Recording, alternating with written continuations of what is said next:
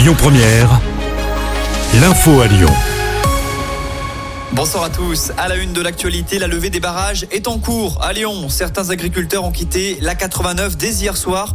La M7 a été libérée après quatre jours de blocage. Ce retrait progressif fait suite aux annonces de Gabriel Attal hier après-midi. Elles ont convaincu la FNSEA et les JA, mais pas la Confédération paysanne dont les militants vont rester mobilisés jusqu'à lundi.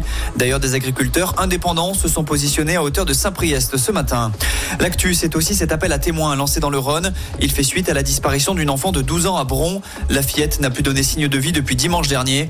D'après la police, elle aurait fugué de son foyer. Alicia a les cheveux châtains et les yeux marrons. Elle mesure 1m50 et elle était vêtue d'une chemise rose la dernière fois qu'elle a été vue. Vous êtes prié de contacter les autorités si vous avez des informations. À Vénissieux, c'est un enfant de 12 ans qui a fait une chute de 3 étages hier en début d'après-midi. Il serait passé par une fenêtre et se trouve dans un état grave. Il a été hospitalisé. La piste de l'accident semble privilégiée à ce stade.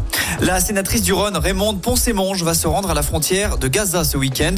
Elle sera avec une vingtaine d'autres élus de gauche à Rafah. L'objectif est d'exiger un cessez-le-feu immédiat et durable au Proche-Orient. Sur place, elle va rencontrer des ONG et observer comment se déroule l'accès pour les convois humanitaires. À Lyon, une nouvelle manifestation contre la loi immigration est organisée demain. Les militants dénoncent une loi raciste et xénophobe. Rappelons qu'elle a été promulguée le 26 janvier dernier après avoir été largement censurée par le Conseil constitutionnel. Le rendez-vous est donné demain après-midi, place Bellecour.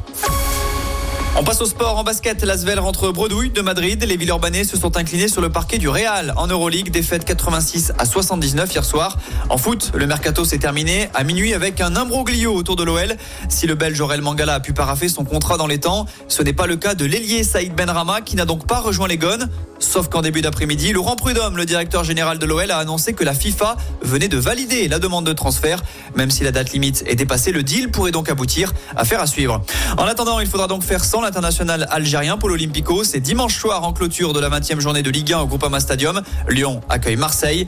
Marseille où joue ce soir le 15 de France avec un choc pour débuter le tournoi destination. France-Irlande, coup d'envoi.